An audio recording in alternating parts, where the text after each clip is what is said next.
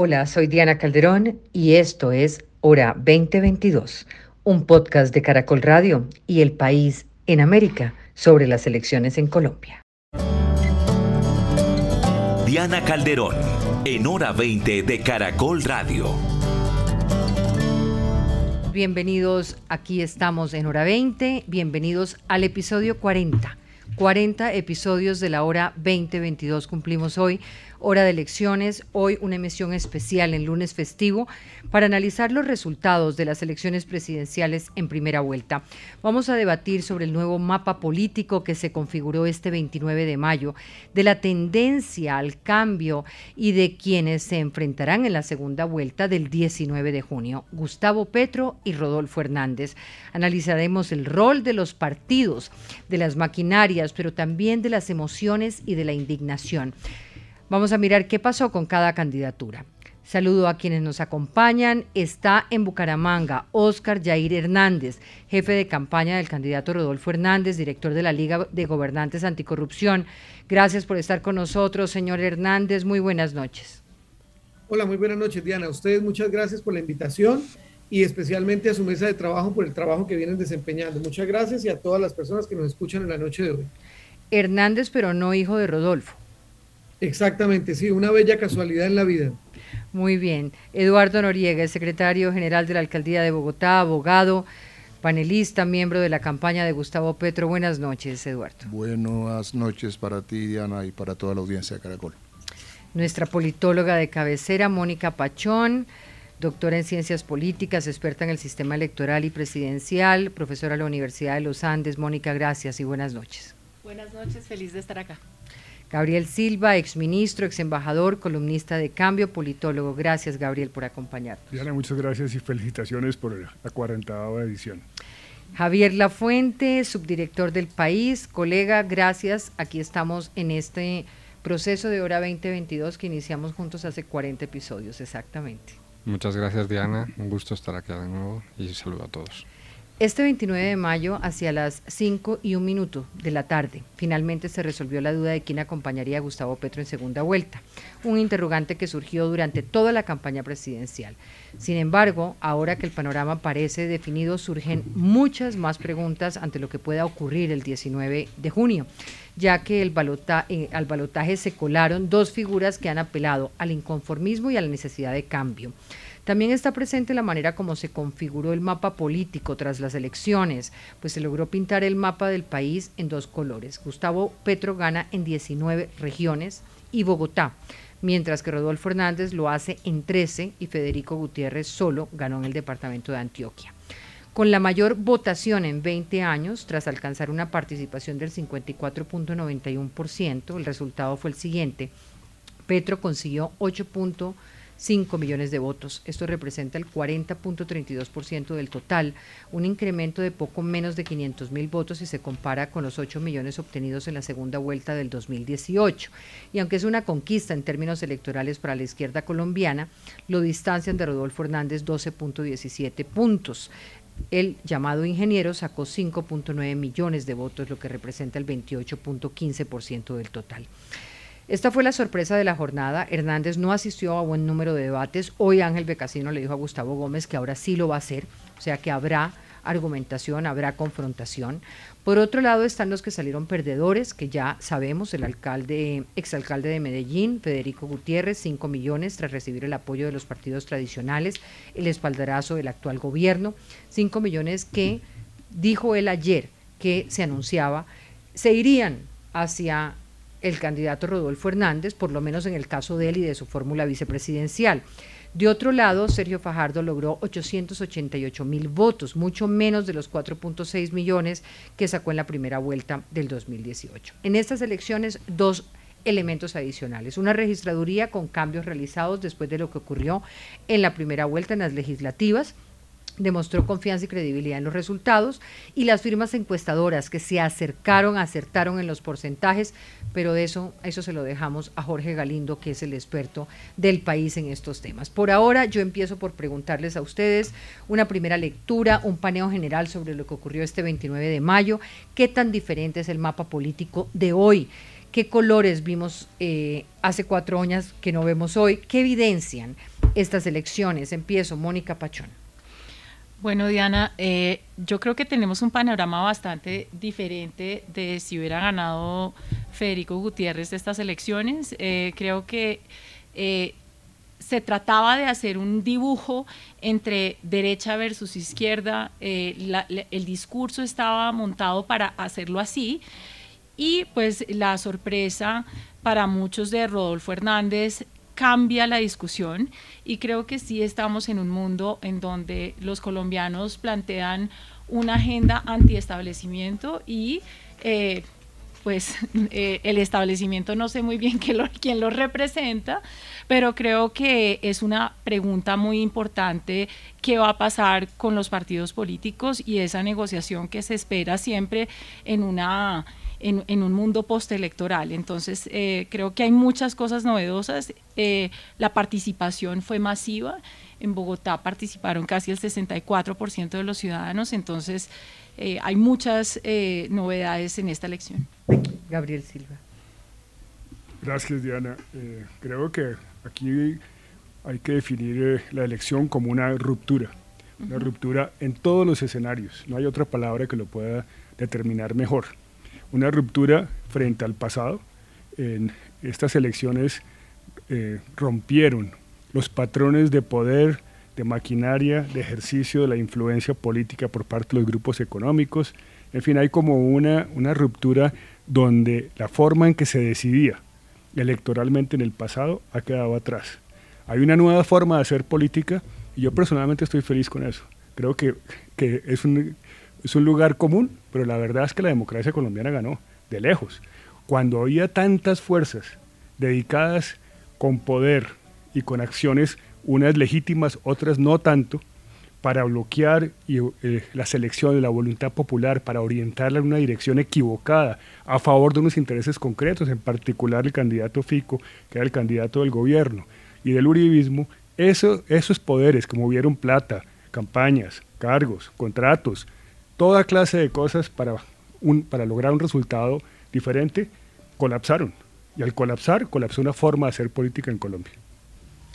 Antes de darle la palabra a Eduardo y a Oscar Yair, me gustaría que Javier nos dé un poco esa visión que desde afuera, pero también en la experiencia que llevan ya en Colombia, ve de este proceso electoral. Javier. Yo creo que lo más llamativo es, sin duda, el auge de una figura que hasta ahora era un poco, eh, podemos decir, un outsider, como es Rodolfo Hernández. Yo no sé si ese cambio o ese golpe a la tradición política es tal, porque hace dos meses en las elecciones al Congreso se siguió votando a, a esas maquinarias, a esos partidos tradicionales. Sí se ha votado claramente a las dos opciones que venden un cambio.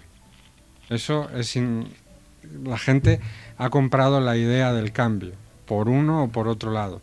Eh, ahora bien, mm, vamos a ver, creo que lo más llamativo, el gran cambio, ha sido la figura de, Rodolfo Hernández, es decir, la figura de Petro ya existía y, y, sobre todo el personaje en sí, la persona, el político que representa a nivel nacional, a nivel internacional, Rodolfo Hernández, que luego podemos hablar de ello, digamos, ha sido muy votado en los mismos territorios donde en 2018 fue votado el, el actual presidente.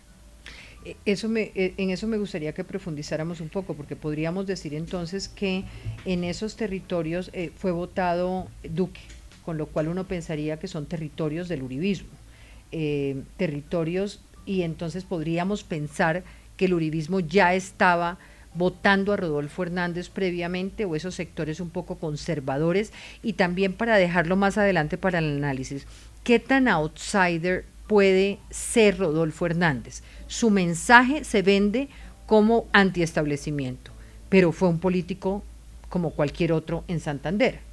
Entonces me gustaría un poco entender ahí si estamos ante dos figuras antiestablecimiento o ante una figura que sí es ante, eh, antiestablecimiento como Petro y una figura que tiene un gran mensaje eh, como el de Rodolfo Hernández, pero que no necesariamente representa el antiestablecimiento. Eh, sus opiniones. Sí, yo, coincido con Gabriel, digamos, el, lo, que nos muestra el panorama con los resultados electorales es una contundente derrota del uribismo y del gobierno. Creo que ese es el primer resultado que, hay que destacar, la derrota de, Fico y, su no paso a, segunda vuelta, eso, ese es el significado claro que tiene. Y de otro lado, para destacar, por supuesto, el segundo triunfo de Gustavo Petro. Es decir, ya había triunfado de manera categórica en la consulta, eh, en las elecciones parlamentarias, con la elección de 20 senadores y más de 30 representantes eh, de una lista paritaria, digamos, ya, ya ese era el, primer triunfo de Gustavo el 13 de marzo. Y ahora, eh, digamos, consolida ese triunfo y crece electoralmente eh, en, esta elección del, 29. Eh, yo creo que el resultado para él es extraordinario. Casi todos los datos son históricos. A pesar de, y ahorita lo mencionábamos, Eduardo, es, es, un, es un porcentaje muy, muy alto para la izquierda y si se compara la izquierda en el crecimiento desde hace 15 años a hoy, pues hay un crecimiento muy, muy grande. Pero entre la segunda vuelta del 2018 y esta, solamente crece 500 mil votos. No, es que no, no, no puedes, es decir, tienes que comparar el resultado de la consulta de ahora con el 2018. Petro saca 1.800.000 votos eh, en la consulta. Luego en la primera vuelta saca 4 millones de votos. En esta ocasión, en la consulta saca 4 millones de votos, completados con lo que sacó Francia, digamos, eh, y hay un crecimiento real de más de 2 millones de votos en este resultado. Este resultado de, de, Petro en primera vuelta es más alto incluso que su resultado de 2018 en segunda vuelta. Entonces sí es un resultado histórico, contundente, pero además con unas... Eh, con unos hechos muy interesantes.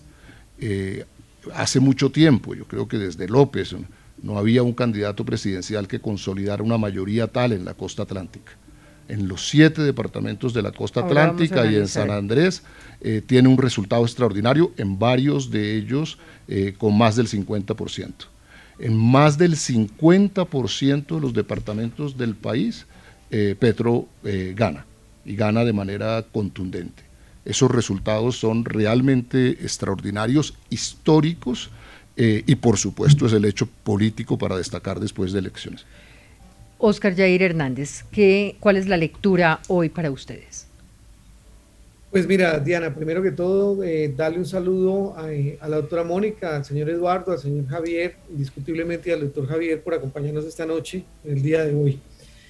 Eh, Decía Javier que más que un, un outsider, yo considero que Rodolfo lo que ha sido es un hombre coherente en el transcurso de los siete años que lleva como político. De ahí que cuando hablemos de cifras históricas, eh, para contradecir un poco lo que ha dicho el doctor Eduardo, cifras históricas terminan siendo lo que hace Rodolfo Hernández, que haciendo una política desde la región, una política desde la ciudad de Bucaramanga, una política desde el territorio, no central como lo es Bogotá, logra llegar a casi 6 millones eh, de colombianos por primera vez en, su, en sus aspiraciones políticas a la presidencia de la República. Quienes conocemos al ingeniero Rodolfo Hernández, esto no nos sorprende, porque en la ciudad de Bucaramanga, él sin ganar nunca ninguna encuesta logró ser alcalde de la ciudad con casi 70 mil votos. Y cuando decidió apoyar con su gestión gubernamental a su sucesor, logró sin ganar ninguna encuesta 142 mil votos cosa que vino a repetir en las elecciones a la Cámara de Representantes con su partido de Liga de Gobernantes, donde logró colocar no solamente dos representantes a la Cámara, sino que también se convirtió en la fuerza política más importante del departamento con más de 170 mil votos, donde tampoco ganó ninguna encuesta. Así que para nosotros estas elecciones no representan ninguna sorpresa en el quehacer político del ingeniero. Lo que sí es que no nos entrega, digamos que un triunfalismo porque sabemos que tenemos que salir a ganar Aquí ya se ganaron muchas cosas, pero hay que salir a convencer a los ciudadanos de que este es el gobierno que mejor le conviene al país. Y a eso es a lo que nos vamos a dedicar en estos 19 días que nos quedan, a viajar por el país y a, también a decirle a la gente cuáles son las propuestas que tiene el ingeniero para Colombia. Así que, sí, Oscar, eh, más eh, lo que es es un hombre muy coherente frente a lo que ha hecho en su vida. ¿Qué lectura hacen ustedes de la manera como votó el país en términos territoriales? Que los votos, eh, que los lugares donde, donde recibe una, un buen porcentaje del el triunfo en esos 13 departamentos, sobre todo en el centro oriente, sean departamentos que respondan un poco a los departamentos que votaron en su momento por el presidente Iván Duque.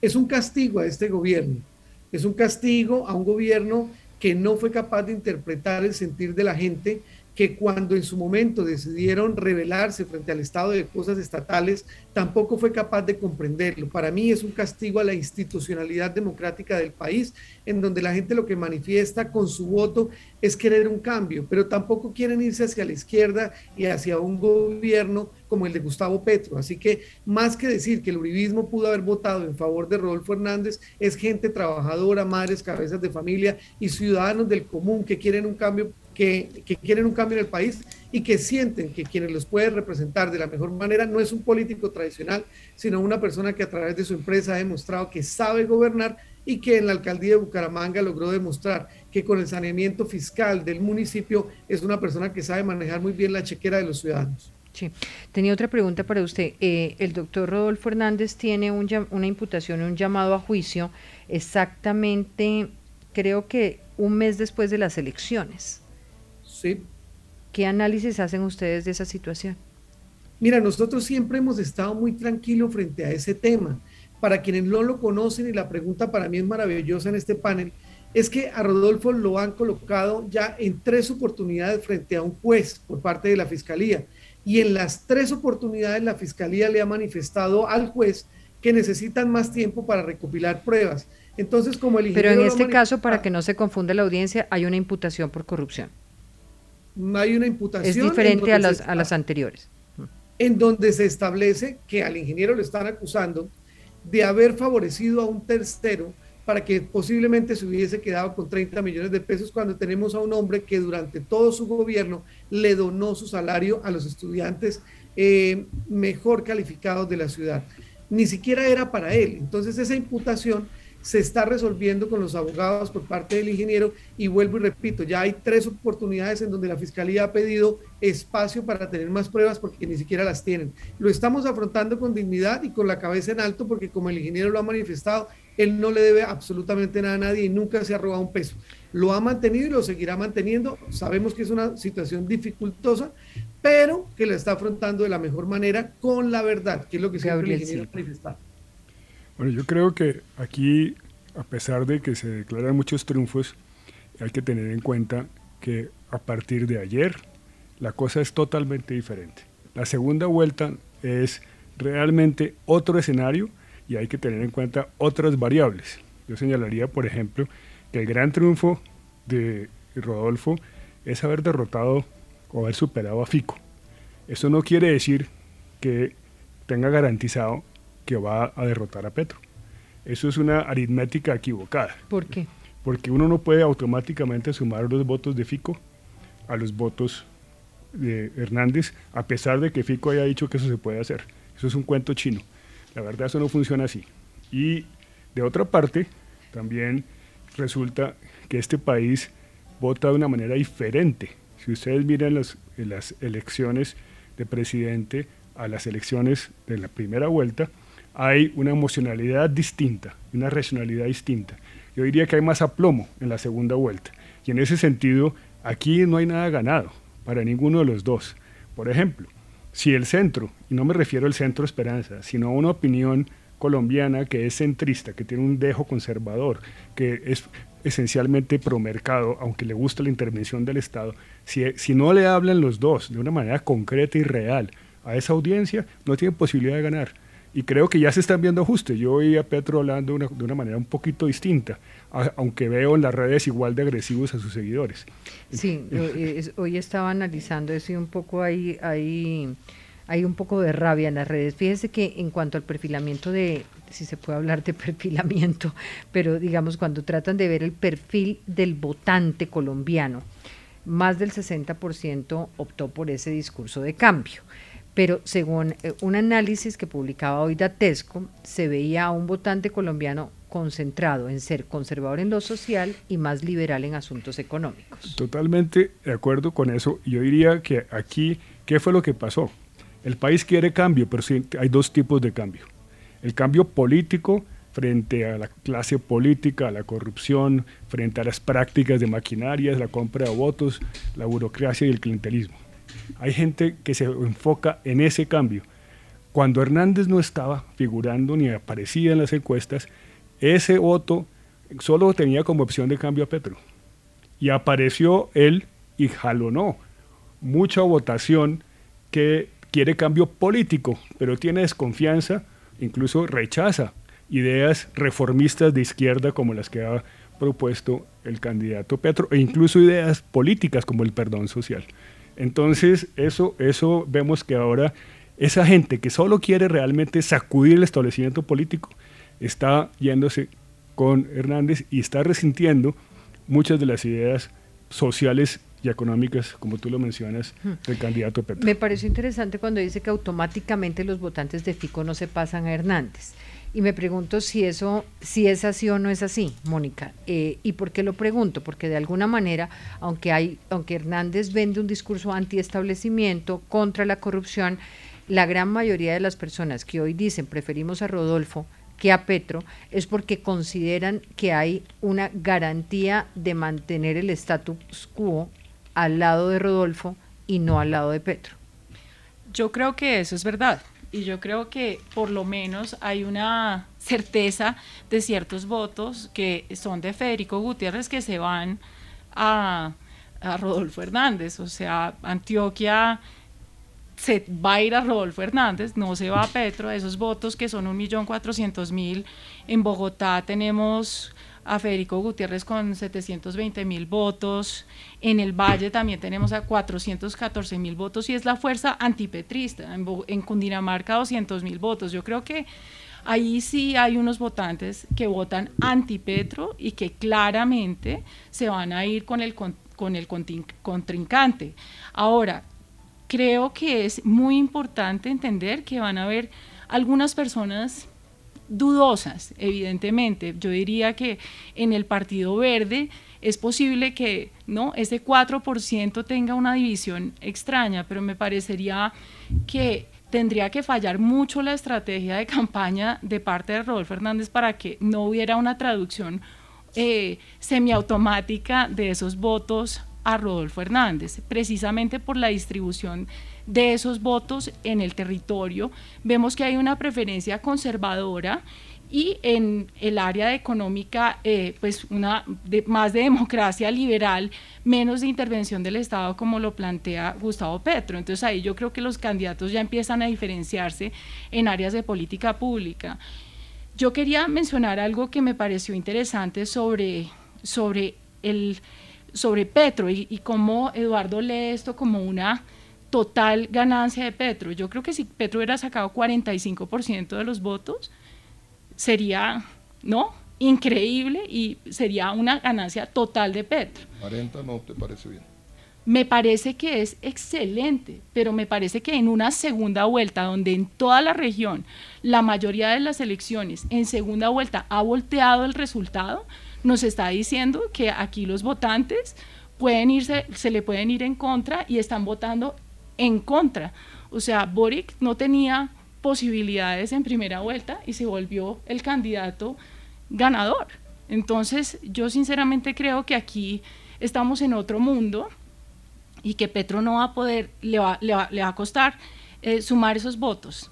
En la costa atlántica, eh, efectivamente, Petro saca la mayoría, pero tenemos proporciones de votación muy bajitas. Atlántico 43%, Bolívar 42%, Guajira 32%, Magdalena 45% de los votantes, versus Bogotá 63% de los votantes. No salieron a votar en la costa. Y yo creo que eso habla un poquito de esa forma de hacer política. Yo creo que aquí van a sí, convivir. Incluso le voy a decir que ayer me decían que en la costa atlántica se quedó mucha gente esperando los buses para que los recogieran. Exacto. No, es, es en serio. O sea, sí. pronto la plata. Eh, sí, claro. Faltó, porque eh, se movilizaban normalmente, y me lo dijo alguien que conoce de esto, y no me lo dijo con ninguna mala intención, sino se quedó mucha gente sin poder ir a votar. Sí, quisiera, eh, conectando con esto, preguntarle a Eduardo Noriega. ¿Cuánto? Porque hoy Datesco decía que Petro podría crecer en el análisis que hicieron 5% más, mientras que Javier me recordará, Rodolfo podría crecer más de un 20%.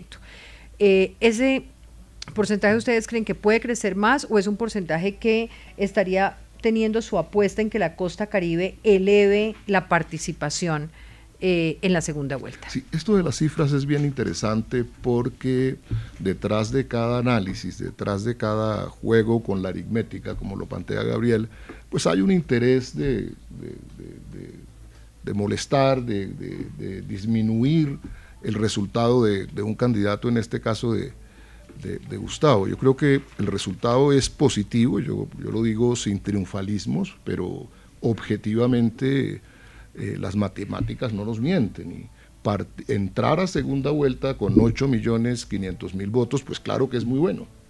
Eh, eso, no, no, eso, eso es innegable. Y entonces ese es un excelente resultado y un buen punto de partida.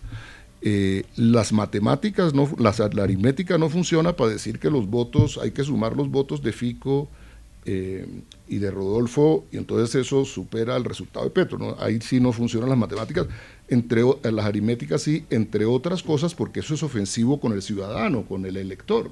yo no puedo suponer que los electores, que lo hacen de manera libre, independiente y consciente, eh, se desplazan de un candidato a otro simplemente eh, porque hay que sumarlos matemáticamente porque son afines. Yo no creo que yo esté siendo irrespetuosa con el votante, lo que yo estoy diciendo es que hay unas preferencias de los, de los votantes.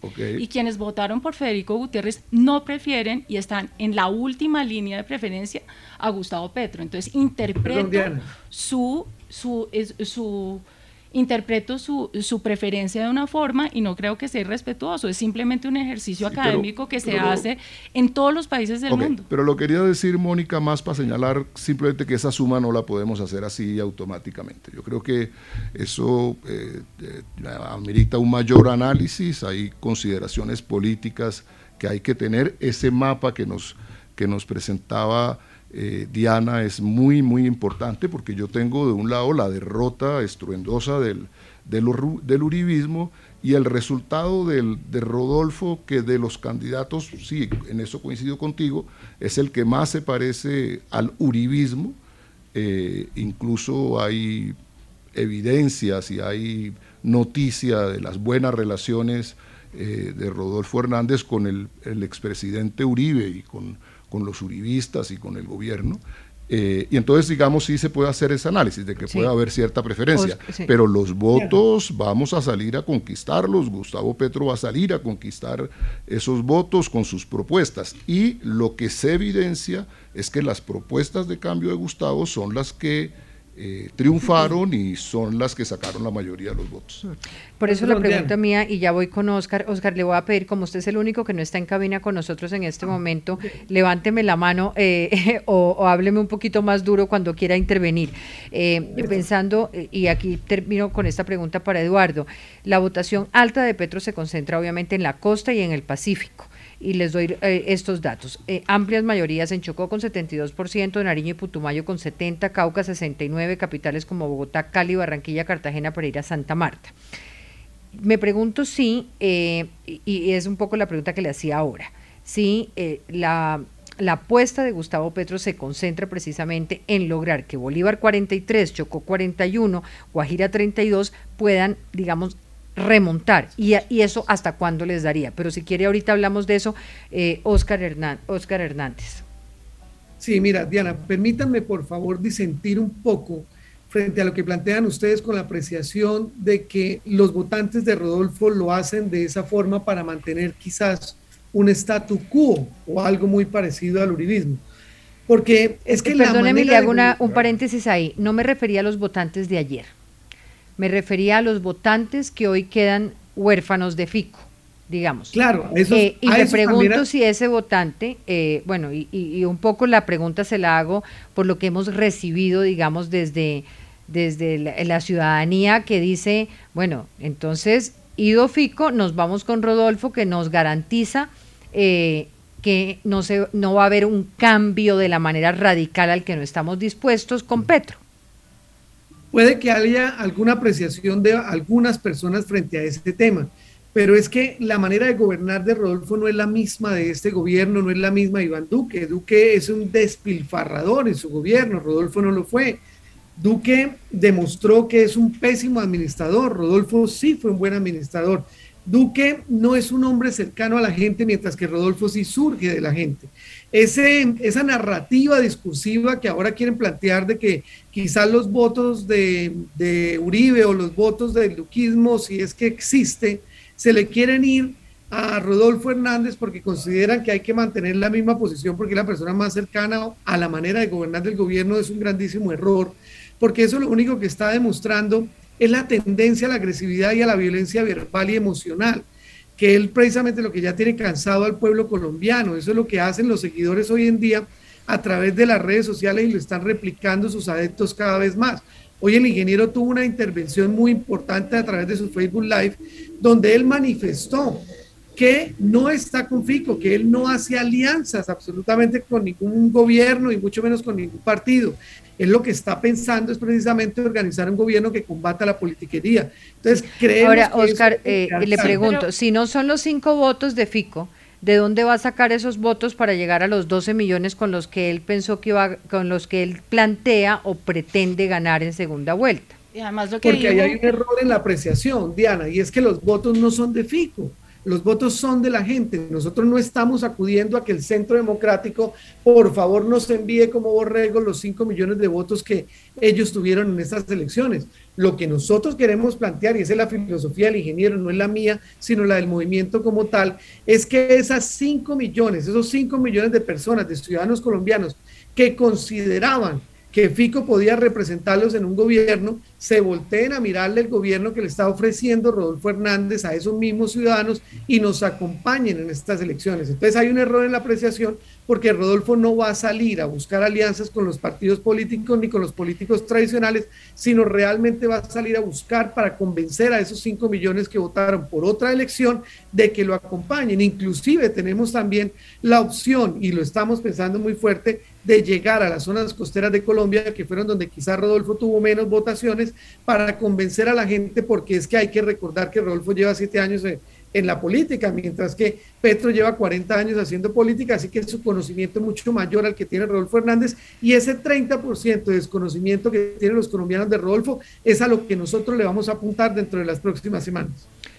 Javier, la fuente. Bueno, varias cosas, yo creo que la verdad, pasando un poco del furor ayer y del todo el fervor de titulares y demás que nosotros tratamos siempre de, etiquetar a todo, a todo el mundo, creo que una cosa que ha hecho bien la campaña, sin duda, de, Rodolfo Hernández ha sido tratar de, de calar la idea de alguien antiestablecimiento o antisistema incluso cuando yo creo que pues no es necesariamente alguien antisistema ni antiestablecimiento, pero ahí se ha podido equiparar a alguien que sí plantea un cambio claro de modelo de desarrollo, un poco lo que hablaba antes. Un poco la genialidad de Ángel Becasín. Gabriel, sí, eh, pero digo, yo no soy nuestro analista de datos, Jorge Galindo, que lo, que lo sabe mucho mejor, pero también es evidente que, y esos son datos, quien votó por Duque hace cuatro años está votando ahora mismo por Rodolfo. es decir, no hay territorio donde antes ganaba Petro que ahora haya ganado Rodolfo. O sea, eso, pero vamos, son los mapas, no, no es una cuestión mía de, de, demás. Luego, en cuanto a, yo sí creo que el votante de, de Rodolfo en general, o lo que se viene ahora, es un voto anti-Petro, no anti-establecimiento no anti antisistema, creo que va a, y ahí vamos a ver hasta qué punto puede crecer ese, ese voto, o siempre que se dice que ha tocado techo Gustavo Petro ahora, parece ser que puede tener mucho crecimiento Gustavo Petro en algunas zonas y yo creo que una de las cosas que se va a evaluar ahora es, el voto es si hay teflón en el caso de Rodolfo. O sea, no, si el techo del voto anti-Petro también se ha llegado ahora. Es decir, yo creo que eso es una de las cosas que se va a ver en esta, en esta, segunda, en esta segunda vuelta. Y luego respecto a los datos, eh, estoy de acuerdo en que última, con Mónica, por ejemplo, en que últimamente las segundas vueltas se han revertido. Pero Chile la diferencia era mínima, eran tres puntos entre Kass y Boric. Claro, ahora estamos hablando de 12 puntos. Es decir, nunca antes, o sea, al menos, y esto eh, en Colombia nunca se ha revertido una diferencia de más de dos dígitos. Es decir, también creo que ayer ha habido una sensación como, no sé si Eduardo lo va, lo va a querer admitir, lo va a claramente la campaña de Petro quería a Fico en segunda, en segunda vuelta. ¿Lo habrían preferido, Eduardo? Yo, creo que lo de Rodolfo sí es una, una sorpresa. Uno realmente la, la campaña que él hizo, eh, que, aquí se ha valorado desde el punto de vista estratégico, pero, pero yo creo que, que el país no conoce a, Rodolfo y es, es, bueno que lo conozca. Eh, una persona con las características de él, yo no, no, no quiero, eh, por supuesto, agredirlo, sobre todo con este resultado exitoso reciente. Pero la, la, evidencia que uno ve en redes, en esas redes que calificamos de, de agresivas, eh, son patéticas. Es decir, a un señor golpeando a un concejal de la ciudad, eh, a un señor eh, gritando, a un señor descalificando a las mujeres, pues que eso triunfe en Colombia es bastante sorprendente, Diana. y, y, entonces, por supuesto, nosotros no contábamos con que iba a obtener este respaldo en esos territorios que tú claramente identificas como duquistas y, uribistas, y eso es una realidad, eso no hay que hacer eh, eh, mayor eh, valoración. yo digo, la, segunda vuelta recién inicia, son pocos días, vamos desde la campaña de Gustavo Petro a enfatizar, por ejemplo, y consolidar el respaldo mayoritario, gigantesco que se obtuvo en la costa atlántica. Yo creo que allí, por supuesto, eh, podemos crecer, muchos costeños van a tomar la decisión de acompañarnos en, esta segunda vuelta, eh, eh, no habiéndolo hecho en primera, y eso nos, nos llena de optimismo. El resultado de Bogotá es maravilloso. Se discutía mucho sobre la condición de mal o buen gobernante de Petro y lo que el resultado de Bogotá lo que acaba de mostrar es que la gente de Bogotá lo, respalda de manera mayoritaria y, contundente. no, una cosa que luego quería acabar, que era una cosa que eh, he visto, o sea, creo que Oscar Jair lo, lo, ha mostrado y en realidad los dos candidatos ahora mismo van a tener que ir, van a, o sea, creo que va a acertar más quien más sutilmente vaya contra su propio discurso. Es decir, de, de, los dos van a tener que, pues claro que no van a salir a... La campaña de Rodolfo no va a decir que sí a las maquinarias, que sí a los votos, pero necesita esos votos. Lo mismo que quizás eh, Gustavo Petro va a tener que moderar o como dicen acá en Colombia, tragarse también algunos sapos para poder conseguir, yo creo que quien más inteligentemente haga esos movimientos, desde luego va a arrastrar, a arrastrar muchos votos. Y yo creo... Se mandó la frase La Fuente quien más sutilmente vaya contra su propio discurso. Pues yo creo que ya te doy la palabra, Gabriel. Yo, yo, creo que aquí hay un punto, Jair está tratando eh, evidentemente diferenciar eh, los votantes de Rodolfo en esta primera vuelta, pero Claro que los votantes tienen preferencias y es importante que reconozcamos las preferencias de los votantes y que libremente esos votantes seguramente van a escoger una opción que les satisfaga y que si se llaman esos votantes uribistas, pues esa es, la decisión que van a tomar y nadie les puede impedir eso. De hecho, el mismo Rodolfo Hernández hoy en su discurso eh, dijo, yo no puedo impedir que la gente muestre su apoyo hacia mí, pero voy a mostrar 20 puntos en los, eh, eh, que, que demuestran mi distancia con lo que llamamos gobierno y uribismo y empieza a hablar sobre las relaciones con Venezuela, el ELN, su posición frente a la diversidad sexual, su posición frente al uso de la marihuana medicinal, e, etcétera. Entonces, lo que yo creo es que efectivamente aquí hay una lucha en las dos candidaturas por alejarse y acercarse a esos votantes y no hay nada que hacer. Ahí pues nos podemos poner tan bravos como queramos y podemos decir que los votantes eh, no tienen comportamientos predecibles, pero sí los tienen, las campañas los conocen y van a apelar a esos votantes precisamente y a esos valores que ellos tienen. Gabriel Silva. recogiendo la, la frase de Javier, coincido totalmente en que los candidatos van a tener que hacer exactamente lo contrario a lo que han venido haciendo y creo que el populismo rampante, así como general, donde no se hacen propuestas, en el caso de Hernández, ya no le sirve. Le va a tocar hablar en serio, le va a tocar hablar de verdad, si quiere llevar los votos que le hacen falta. Porque hay mucha gente que está en el centro derecha, en el centro, en el centro izquierda, que ya en esta fase va a preguntarse qué es lo que van a hacer, no simplemente cuál es eh, la retórica. Y, en el qué van a hacer, ahí es donde, por ejemplo, insisto, el centro como, no como partido, no como movimiento, sino como pensamiento político va a jugar un papel muy importante. Fíjese que ya está anunciado, si no estoy mal, y, y Oscar me puede corregir, que en los próximos días, incluso mañana, creo que Sergio Fajardo se va a reunir con Hernández. Eso es una señal de que independientemente del número de votos de Fajardo, lo que se quiere es mostrarle a la gente la moderación, la seriedad en la política, políticas públicas sensatas, hechas por tecnócratas. Esa es la está haciendo lo contrario que venía haciendo. En el caso de Petro, también veo que, que, empieza a mandar las señales y estará buscando los apoyos y estará resaltando los apoyos que coinciden con ese pensamiento central de los colombianos, centrista y moderado. Sí. Entonces, ahí, ahí creo yo, que, yo tengo que eso una es pregunta una... acá en términos, en, en términos del, gente. Y a mí me gustaría en términos del elector entender si de alguna manera estas personalidades, si, si, es que no conocemos suficiente o no quisiéramos aceptar suficientemente que hay una ciudadanía a la que ciertas cosas no le importan. ¿Y por qué no le importan? Me pregunto yo.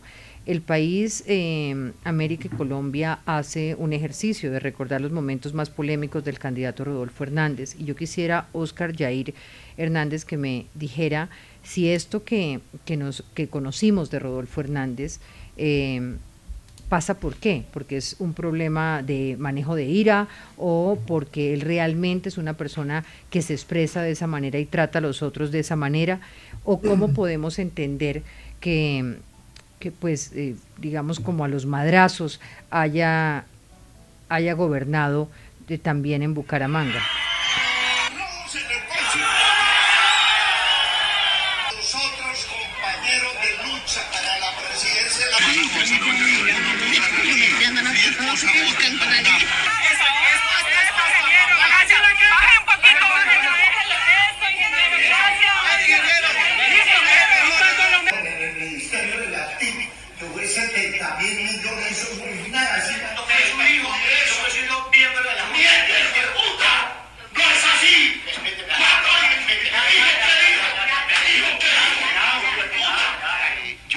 Seguidor de un gran pensador alemán que se llama Adolfo Hitler. ¿Cómo así, alcalde? Escuche, escuche. Pero es, que, pero es que las señoras no son la autoridad ambiental, alcalde, es Yo el área soy la metro- autoridad ambiental. es el área Yo metropolitana. soy el área no, autoridad los ambiental. técnicos tienen que venir y Yo decir. sé que usted no, es un los- lavaculo de la no, politiquería. no, señor, ¿Qué esperar? ¿Hacia dónde debería ir la campaña eh, para segunda vuelta? ¿Sobre qué temas tendrán que hablar? ¿Cómo ganaron? ¿Cómo perdieron en determinados territorios? Estamos con Óscar Yair Hernández, jefe de campaña de Gustavo Petro, Eduardo Noriega, Mónica Pachón, Gabriel Silva, Javier Lafuente. Eh, frente a esto que acaban de escuchar, eh, Óscar Yair, sobre esa, esa es la personalidad de Rodolfo Hernández. Mire, Diana, antes de eso yo quiero manifestar lo siguiente. Eduardo tiene una bella sutilidad a la hora de no querer ofender quizás la campaña, pero darle el golpe sutilmente, quizás como la misma brisa de su Santa Marta natal. Eh, Rodolfo ha manifestado mil veces disculpas por un acto temperamental que tuvo en su vida que no es menos grave que guardar dineros en bolsas.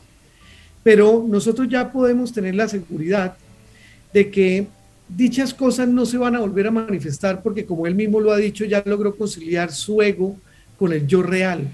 Eso nos permite a nosotros decirle a los colombianos que esos episodios no volverán a ocurrir porque sí hicieron parte de su temperamento en su momento y eso no quiere decir como muchos lo manifiestan de que fue por ser santanderiano, porque no todos los santanderianos tenemos esa clase de episodios en algún momento de nuestra vida. Puede que sí, pero lo entendemos desde el punto de vista de nuestra región de una manera diferente. Así que Diana, créame que se lo está diciendo una persona que ha podido trabajar con él durante más de dos años y medio de la vida y jamás ha tenido un episodio como esos en el trato que he tenido con él, ni en el trato que ha tenido con la gente que a nosotros nos rodea. yo creo que aquí no hay distinciones. Aquí lo que hay es una, un, exceso de mesianismo, eh, tanto por el lado de Petro como por el lado de Rodolfo. Ambos se creen como eh, realmente los redentores de este país y, con la capacidad suficiente un poco para hacer lo que se les da la gana. Creo que esa es la, que la actitud que proyectan. Otra cosa es que lo empiecen a moderar, como yo decía, tienen que empezar a moderar y como le decía Javier, pero lo que yo sí creo es que eh, cuando uno mira la historia en ambos casos, hay unos patrones de comportamiento, por ejemplo, en el caso de Petro, frente a las mujeres en su propia campaña, tampoco fue una situación amable, ni muchísimo menos.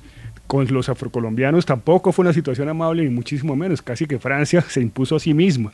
Entonces hay todo un recorrido que hay que cuestionar también en ambas campañas, porque lo que es cuestionable y que es detestable para los colombianos en general es el mesianismo. Si ustedes miran la historia política de Colombia, es un país que no ha tenido caudillos, muy pocos, excepcionalmente, en circunstancias muy particulares. El caudillismo no es Colombia. Y creo que ambos se comportan como caudillos y en, en ese sentido tienen que o disfrazarse o cambiar y realmente demostrar que pueden gobernar el país de manera serena y sobre todo haciéndole caso a las instituciones. A mucha gente le preocupa, y me incluyo, la vocación de perpetuación que tiene Petro en cuanto a la constitución y su gobierno. También me preocupa muchísimo la vocación que tiene Rodolfo de mandar a las patadas y sacar decretos y cambiar las instituciones por, con, con, con, la voluntad presidencial, cosa que no se puede hacer. Entonces, aquí hay que, aquí le caen... Preguntaba lo de Rodolfo porque, digamos, esta como actitud gamonal, esta actitud pues de, de poder dar puño, gritar, madrear y además maltratar y además decir la institucionalidad soy yo, pues a Uribe le funciona en un momento dado. Me pregunto si, si estamos en un escenario como ese. Y pregunto para el lado de Petro. Eh, mucha gente decía hoy, tiene mucha más estructura, pero es megalómano. Eh, esa es la personalidad y, su estructura es una estructura que busca perpetuarse, Eduardo. ¿Qué garantías hay de que este hombre que conoce eh, la política sea capaz de llegar para después buscar la perpetuación en el poder? Yo, creo que, digamos, no, no, podemos dar garantías de algo que, que él no ha anunciado, todo lo contrario sistemáticamente se le pregunta a Gustavo Petro si él va a hacerse reelegir, si él va a convocar una constituyente, si va a cambiar la constitución, y él de manera sistemática responde que no. Gustavo Petro tiene una diferencia sustancial con este fenómeno sorpresivo de, de Rodolfo Hernández, y es Gustavo Petro, desde antes de las elecciones parlamentarias, cuando propone nuevamente su, su nombre como precandidato presidencial entonces para la consulta, dice tenemos que reformar el Congreso. Y, los grandes cambios que él plantea para el país, dice él, pasan por transformar el Congreso. Y por eso su preocupación por la consolidación del pacto histórico. Pacto histórico en el que Gabriel hace una lista paritaria, primera vez en el país que, hace una, que, que un movimiento político le plantea una lista paritaria y elige la mitad de, mujeres en la Cámara y la mitad de, mujeres en el, en el Senado. Eso es, eso es inédito, eso no había ocurrido en el país y eso es un mensaje claro de su compromiso con la, con, la reivindicación eh, de la mujer y, con la igualdad de género, por un lado.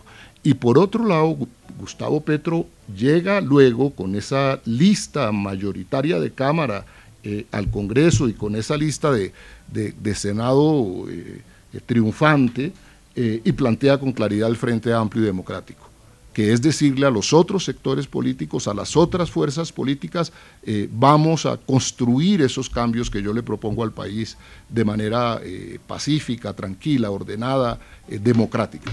Yo creo que, en eso él no ha podido ser más claro. Y en lo de perpetuarse al poder, repito, no, vamos a dar garantías de algo frente a lo cual no hay el, más mínimo riesgo.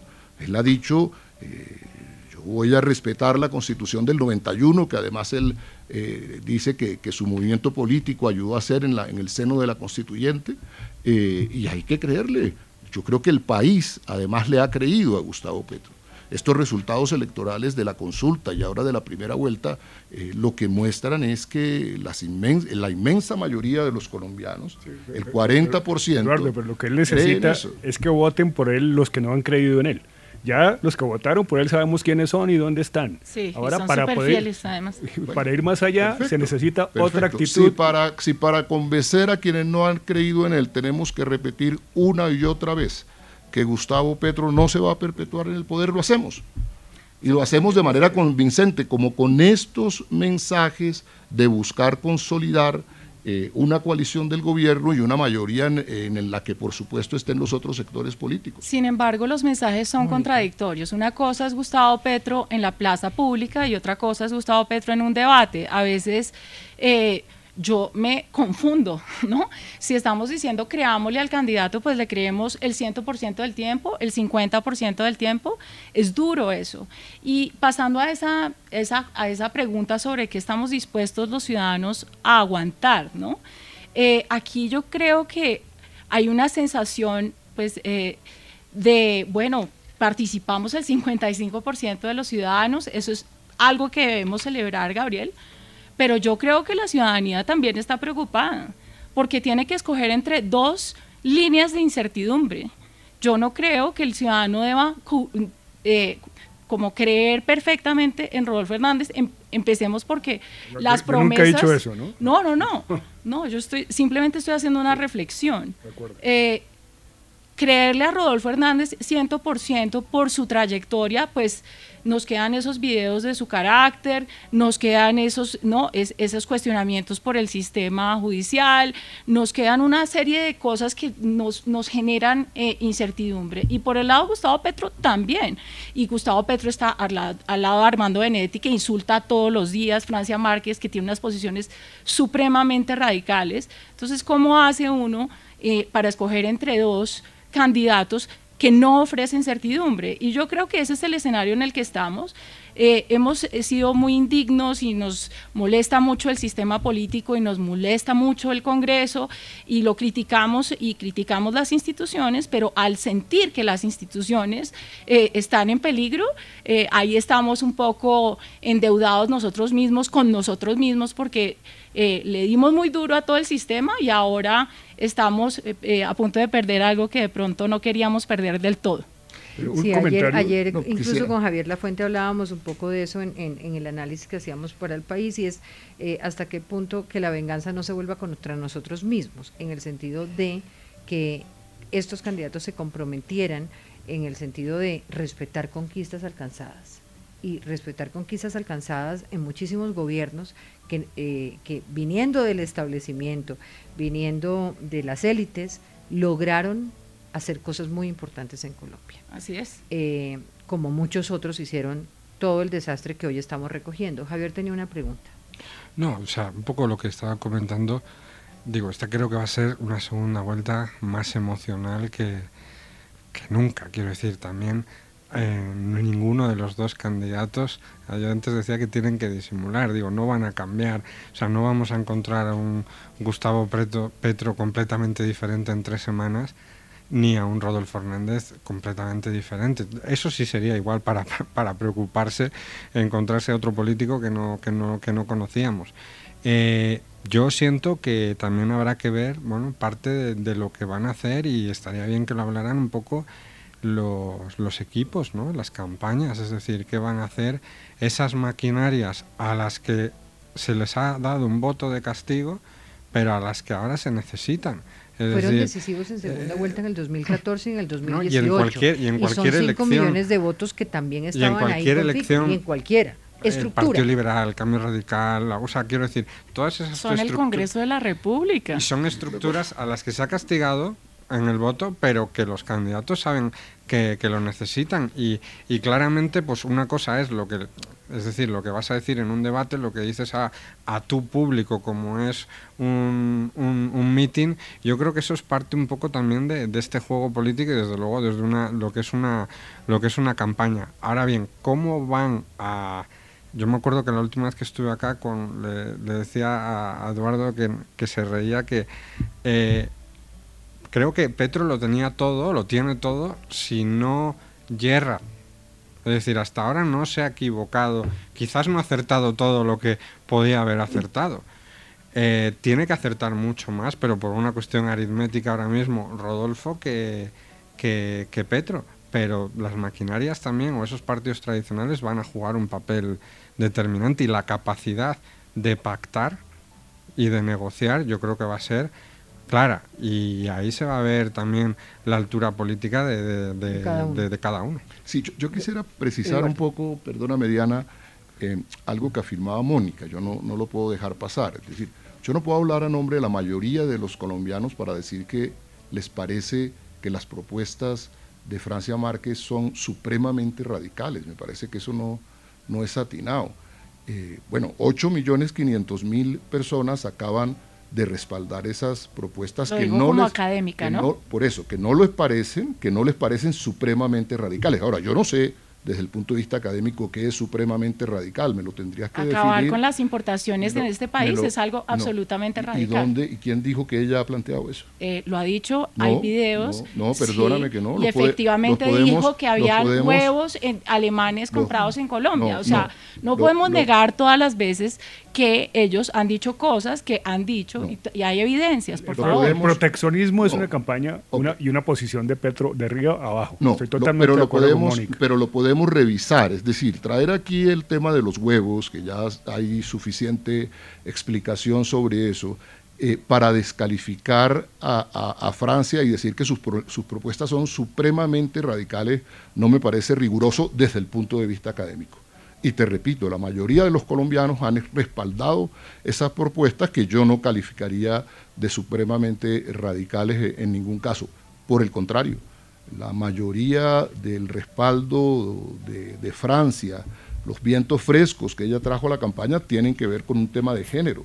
Y, no, y por eso Gustavo le planteó a Francia como responsabilidad que ella tendrá en su condición de vicepresidente estar al frente del Ministerio de la Igualdad. Pero ella se pronuncia entre... A mí, eso me parece muy, muy importante. Cambiar la, cambiar la agricultura. Eh, sí, cambiar la Junta del Banco de la República por parte de Petro. Es que no, es que, Petro lo dijo. Es que me parece que sin... No, perdóname, me parece que sin ningún rigor tú estás repitiendo frases sueltas para decir que tienen respaldo, que lo haces desde la academia y eso no me parece riguroso. Ahora, es que yo no hablo en nombre de los ciudadanos, yo hablo en nombre propio. Sobre el cual me hizo reflexionar Juan Carlos Flores el otro día y es cuando preguntaba si teníamos la, suficiente institucionalidad en Colombia para que no cualquiera, llámese como se llame, Petro, Rodolfo, eh, destrozara prácticamente eh, columnas vertebrales fundamentales de la institucionalidad y de la democracia. Eh, y él me decía, que, esas instituciones pues hoy no estaban tan fuertes y por lo, por lo tanto para él la respuesta era que no, que no teníamos esa garantía, pero que tampoco podíamos pretender que elegimos para que quien llegue no cambie nada, cuando elegimos para que el que llegue, desde donde llegue, tenga la capacidad de revisar los modelos, como están, porque si no, ¿para qué elegimos? Digamos, lo que pasa es que de alguna manera eh, pues si, si algún sector no le sirve una revisión de un modelo, pues no le va a gustar la propuesta. Eh, independientemente de si a mí me gusta o no me gusta, pues lo que estamos eligiendo, estamos eligiendo para que haya una revisión de esos modelos, para que haya una o, un replanteamiento o una continuidad de una política pública, pero no podemos pretender elegir para que nada cambie, ¿o sí? Es que yo, yo, yo, yo, te, perdóname, te quiero insistir en una cosa, Diana. Es decir, quien resquebrajó la institucionalidad en este país fue el uribismo. Veinte años de hegemonía uribista, eliminando todos los pesos y contrapesos. Eso sí es un atentado contra la institucionalidad. Dentro de los cambios profundos. ¿Y gran desafío tiene Petro si llegara a llegar para mostrar que él no va a hacer lo propio. Claro, es que dentro de los cambios profundos que él plantea, plantea justamente reinstalar esa institucionalidad perdida por cuenta del uribismo. Es que eso es lo que estamos enfrentando en este Eduardo, está es que la reinstale, pero la reinstale para garantizar los pesos y contrapesos. Por supuesto. Y no que la reinstale para garantizarse una posibilidad de, perpetu de, de perpetuarse. Petro es un gran defensor de la Constitución del 91. Eh, eh, Gabriel. Petro tiene una, un pecado importante y es que se presentó como el hombre del cambio y pegó a su campaña a señores como Benedetti, como lo dice Mónica, y, una, una lista muy grande de otros políticos que vienen de unos pasados de, activismo y de corrupción y de, y de prácticas cuestionadas y cuestionables. Eso lo hizo pensando que se lo iban a perdonar a sus electores.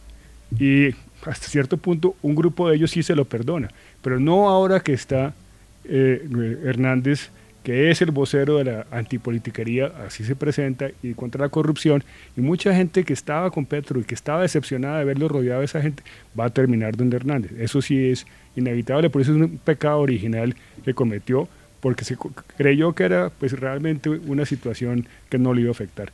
Y en ese sentido, coincido en que, en que una gran preocupación es qué va a pasar con los órganos de control, qué va a pasar con el pues, Congreso. y eso es lo que vamos a ver, esperemos en los debates, porque realmente para esta segunda vuelta yo sí quisiera ver argumentando estos dos eh, candidatos. Una, una pregunta que le tengo a Javier, porque me parece interesante en el panorama global, si lo ocurrido en Colombia a la luz de los procesos recientes de Chile con Boric Cast, eh, o el caso de Castillo Fujimori, si Colombia está siguiendo ese libreto de América Latina, de definirse entre populismos, demagogias, outsiders o como quiera que en este momento se caractericen las, eh, los diferentes candidatos. No, yo creo que eso es mucho más de nosotros, los periodistas, de querer ver un péndulo a la izquierda, un péndulo a la derecha. Creo que Boric no se parece absolutamente en nada a Castillo, ni a Petro, ni a, ni a López Obrador. Es decir, tienen cosas en común, se pueden simpatizar sus Pero bases. Sí podría hablar de ellos como una especie de nueva izquierda latinoamericana muy distinta a la que vimos en el momento de Bolivia con Evo eh, y con otros tantos, ¿no? Yo, creo, que... no, yo creo que no. Yo creo que Boric sí puede representar una izquierda diferente en la medida en que es una izquierda de menos de 40 años, feminista, con un gobierno mayoritariamente de mujeres, eh, pensando en temas medioambientales. Yo no creo que López Obrador, por ejemplo, represente una izquierda nueva, por decirlo de alguna manera. De hecho, es curioso como uno de los lemas de Rodolfo Hernández es exactamente el mismo que de López Obrador. No, no, robar, no mentir, no traicionar. Es decir, es la, México. ¿Eh? No, no, pero me refiero que es, que, es como curioso de, decir que, ese, que ese lema, es decir, yo veo paralelismos, cosas en el tema de un cambio de modelo, si es lo que ha intentado, lo que intenta López Obrador, lo que quiere hacer Petro, que, pero eso hablamos de un cambio de modelo. Eh, pero yo poner paralelismos ahora mismo o, decir que es lo mismo todos esos líderes, yo creo que hay muchísimas izquierdas en lo que, ocurre, lo que ocurre en la política en el continente. ya voy, Mónica. Lo que ocurre en la política de izquierda y como en todas las políticas es lo que pasa en la guerra y es que las tácticas eficaces se copian. Los, los comportamientos eficaces, por ejemplo, hay muchos elementos de Hernández que tienen que ver con, eh, Trump, se parecen muchísimo. Es decir, los populismos buscan las tácticas que corresponden, incluso los slogans y los lemas. A mí, me parece, a mí me parece que estoy de acuerdo con Eduardo en la desinstitucionalización del, del, gobierno Duque, haciéndole mucho daño a las instituciones. Yo no podría estar más de acuerdo. Lo que pasa es que a mí no me queda claro que ninguna de las dos opciones vaya a reinstitucionalizar el país y lamento tener la incertidumbre, pero la tengo y debo narrarla y debo confesarla. No creo. Eh, 100% en ninguna de las dos opciones. ¿Por qué? Porque creo que hay una desprofesionalización de la política que es preocupante. Ahí nos parecemos eh, a Chile. Chile tenía una política profesionalizante, tiene una élite política que se hace reelegir en el Congreso en el 60% de, ¿no? de los casos. En Colombia empezamos a ver una tasa de reelección que va bajando y va bajando, especialmente para la Cámara de Representantes. Vemos eh, candidatos independientes para las alcaldías, para las gobernaciones, y eso es desinstitucionalización porque resulta que estas personas no le responden a una organización. Si una persona no le responde a una organización, el votante que hace en la próxima elección, a quién castiga o a quién le da el premio. Entonces, los partidos políticos, que son una institución importante en la democracia, se han ido perdiendo. Nosotros tenemos un sistema electoral muy favorable a la participación de independientes. El hecho de que todo el mundo tenga que recoger firmas desinstitucionaliza la política porque los congresistas o sea, quien quiera tener ambición para ser alcalde o para ser gobernador o ser presidente, le toca recoger firmas y hacer una campaña de un año. Una campaña de un año se degrada completamente. Entonces yo sí creo que aquí estamos viendo una desinstitucionalización y esa desinstitucionalización viene con un Congreso que no tiene experiencia y que a la postre puede hacer mucho daño con las mejores intenciones y destruir el sistema democrático. Entonces, yo sí tengo esa... tendrían los partidos políticos saber qué va a pasar también ahí, ¿no? ¿Cómo se va a replantear cada pues uno de esa relación con el Congreso? A estas, elecciones. Me gustaría una conclusión de cada uno de ustedes en, en los minutos que nos quedan y empiezo por Oscar Yair Hernández. Mira, la conclusión que yo puedo entregarle en esta oportunidad a los colombianos que nos escuchan y ustedes mismos es que hay que tener en cuenta que el pacto histórico, y espero no equivocarme, le pido mil disculpas al doctor Eduardo, creo que llega al Congreso de la República con 41 congresistas y logran 8 millones y medio de votos. Rodolfo Hernández solamente con dos representantes a la Cámara logra alcanzar casi los 6 millones de votos. Y quiero dejar también como reflexión lo siguiente. Cuando manifiestan que Rodolfo va a salir en búsqueda de las maquinarias, hay que recordar que esos casi 6 millones de votos se lograron sin las maquinarias. Por lo tanto, hay que recordarle a los colombianos también que esos 8 millones y medio de votos del pacto histórico comenzaron a recibir las maquinarias de la politiquería tradicional desde el mismo momento de la celebración de la consulta que hizo Petro, de la cual se sabía que era indiscutible que la iba a ganar. Lo único que me resta es invitar a quienes nos están escuchando y aunque ustedes estén muy atentos a la campaña que va a iniciar Rodolfo Hernández a partir de este miércoles, porque indiscutible también no va a tener antecedentes en el país. Vamos a salir por cada región a hablarle a la gente de forma directa y a plantearle las propuestas que tiene para un mejor gobierno. Gracias, Oscar Jair, por conectarse desde Bucaramanga. Gabriel Silva. Yo creo que el problema fundamental, independientemente de cuál de los dos obtenga la victoria, es cómo van a gobernar. Yo veo que el objetivo principal, si uno quiere saber qué va a pasar, es extraerle los compromisos a los dos candidatos explícitos, claros de cómo, con quién y de qué manera van a gobernar este país, porque lo veo muy difícil, dada la polarización que se ha agudizado en otro eje distinto al del pasado, pero se ha agudizado. Yo, yo veo a Petro si pierde sacando la calle, a, a, crear más presión sobre un gobierno y veo a Hernández creando unas dificultades muy grandes con los políticos y los partidos. Entonces, que nos digan qué es lo que van a hacer de verdad y cómo van a gobernar distinto a plantear solo propuestas. Eduardo. Yo creo que Petro se ha recorrido el país haciendo sus propuestas, propuestas de, de, transformación, de un cambio verdadero, porque digamos ahora se va a poner de, moda el cambio que, digamos es la propuesta triunfadora en estas elecciones.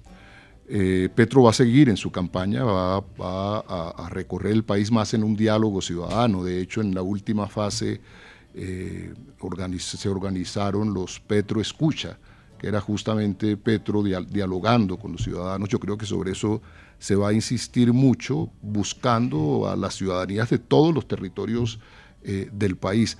Saludo que la campaña de de, Rodolfo Hernández haya decidido eh, ir a los debates. Yo creo que eso es importante. El país tiene que conocer las propuestas que hasta ahora no conocemos de Rodolfo Hernández y debatirlas en, un escenario de, democracia y de respeto a los ciudadanos. Me parece que, que eso es eh, eh, un, gran avance. El pacto histórico y Gustavo Petro le han planteado al país una solución de, de diálogo, de, de, aproximación eh, ciudadana, una campaña de, afectos, y, yo creo que eso eh, ha quedado claro. Estuvieron muy interesantes ustedes hoy porque se nos fue el tiempo, son las nueve en punto, Lulú, le entrego. Me robé dos minuticos de más, pero Muchas este gracias, es el debate postelectoral en un lunes festivo. gracias a ustedes por estar con nosotros. Que se pueda hacer en cuatro años. Hora 2022, la hora de las elecciones.